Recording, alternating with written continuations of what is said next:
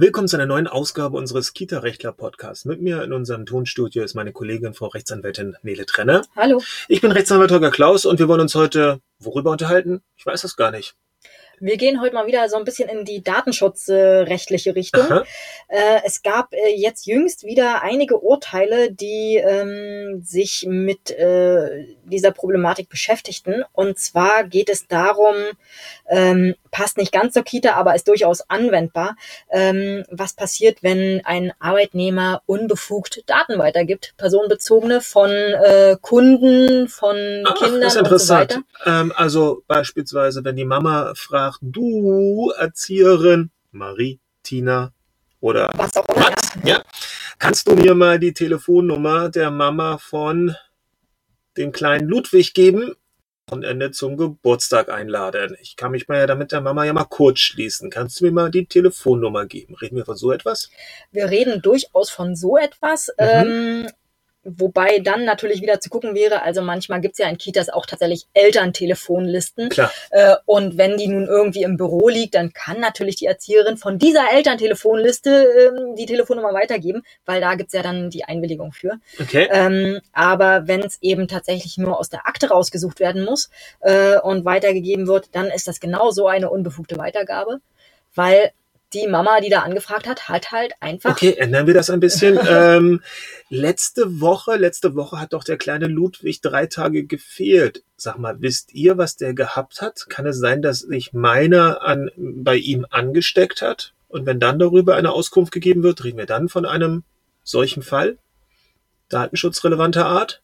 Ja. Aha, okay. Fahre Sie fort, Frau Kollegin. ähm, Jetzt bin ich völlig aus dem Konzept gebracht. Es geht um sämtliche äh, personenbezogene Daten. War nicht meine Absicht, aber gut. die ähm, irgendwie anfallen in der Kita äh, und die in diesem Verhältnis Kita zu dieser Person mhm. relevant sind, ähm, aber ansonsten eben nicht. Äh, Gerade bei solchen Krankheitsfällen kann es durchaus angebracht sein und wird man auch äh, so verlangen dürfen, dass gesagt wird, es ist ein Fall aufgetreten von Läusen, Masern, was weiß ich. Mhm. Aber es mhm. darf eben nicht gesagt werden, bei wem und warum und wie lange und äh, durch wen angesteckt oder keine Ahnung was. Das mhm. geht die mhm. anderen Leute mhm. alles nichts an.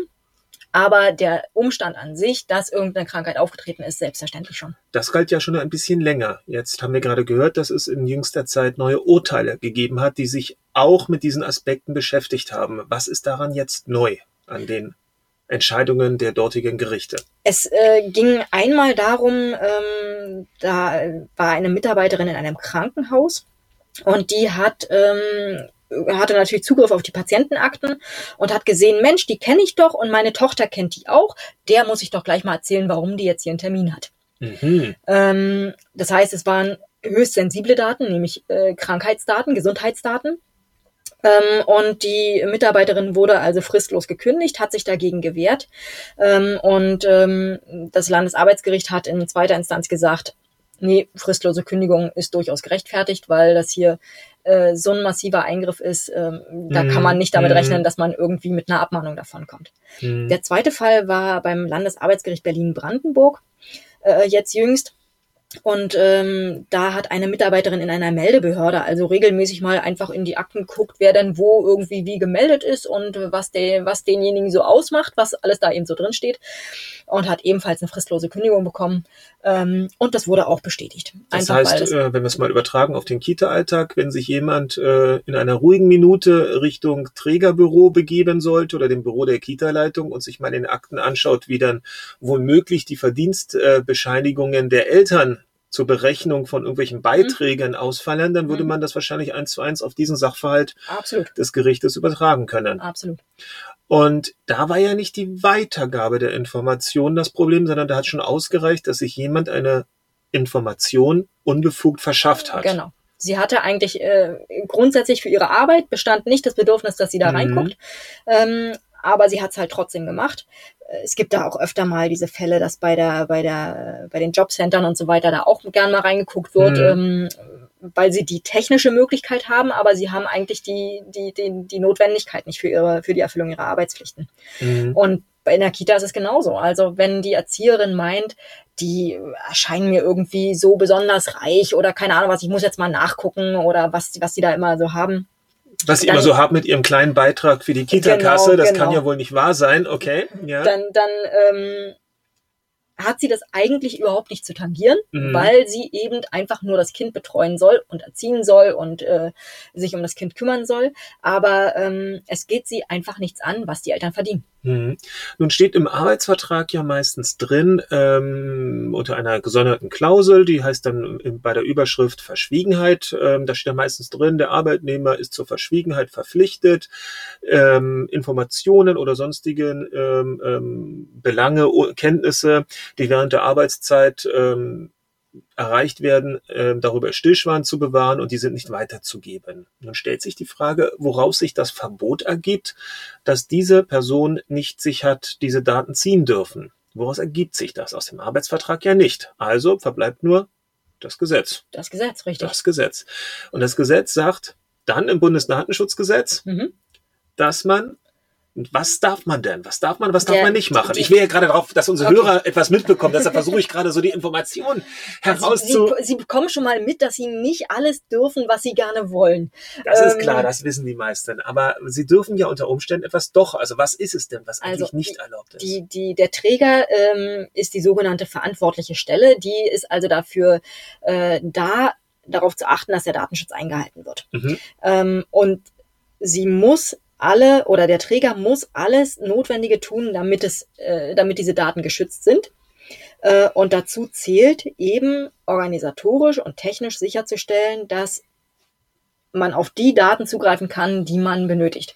Das ergibt sich aus dem, äh, aus dem Bundesdatenschutzgesetz. Das heißt, in unserem Fall hätten sich die Eltern, deren Verdienstbescheinigung eingesehen wird, ja eh nur beim Träger aufregen können, dass dort mit ihren Daten ein wenig zu lax umgegangen Richtig. ist. Mhm. Zwischen Erzieherin oder Erzieher, die etwas neugierig äh, geworden sind, und den Eltern besteht in dem Sinne datenschutzrechtlich keine Rechtsverbindung, nein, nein. keine direkte Rechtsverbindung. Mhm. Aber da der Träger es natürlich nicht tolerieren muss, dass einer seiner Angestellten etwas macht, wofür er arbeitsvertraglich nicht die Erlaubnis hat, konnte hier entsprechend arbeitsrechtliche mit arbeitsrechtlichen Konsequenzen bis hin zur Kündigung gearbeitet werden.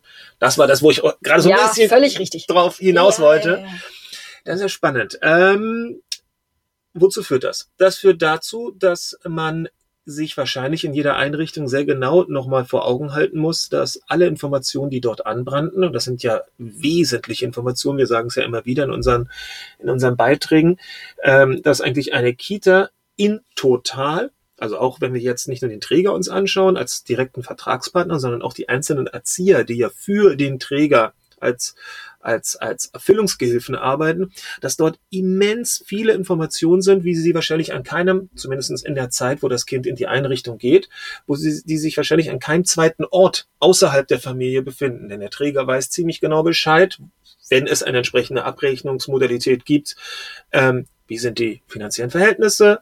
Er weiß sehr genau Bescheid über die Erzieher, wie sind die familiären Verhältnisse. Und sie wissen ganz genau Bescheid, welche anderen familiären Zwistigkeiten da noch vorherrschen. Äh, über die Abholberechtigung und so weiter. Ja, mhm. sagt der Oma nichts. Sie darf das Kind mitnehmen, aber ich möchte keine Informationen, dass wir uns gerade streiten äh, an die Oma, weil sonst hängt die mir auch noch am Hacken. Also da gibt's ja einiges, da gibt's ja einiges. Und ich glaube, über diesen Umstand sollte man sich immer wieder ein bisschen im Klaren werden. Und dass dieser Umstand eben auch bedeutet, alles, was wir haben, müssen wir besonders sorgsam beaufsichtigen, nicht nur die Kinder, sondern auch die Daten. Und besser ist es eigentlich, wenn wir von vielen Sachen außerhalb dessen, was wir wissen müssen im Rahmen unserer Erziehungspartnerschaft, gar nichts wissen. Das heißt, zu viele Informationen sollte man gar nicht erst abfragen, weil dann sitzt man auf so einem Berg von Informationen und wenn die dann Beine bekommen. Da quillt dann einfach irgendwas hervor aus diesem ja, Berg. Dann ist es einfach äh, wahrscheinlich zu viel und das braucht dann Platz und Luft und will irgendwie an die Freiheit und eine Information, die einmal in der Welt ist, die kann man selten wieder einfangen. Deshalb sollte man an dem Punkt sehr, sehr wählerisch sein, welche Informationen man eigentlich an, sie heran, an sich heranlässt. Nicht wahr? Gut, ich glaube, damit hätten wir es wieder ganz gut hinbekommen. Ja. In dem Sinne, tschö. Bis dann, tschüss.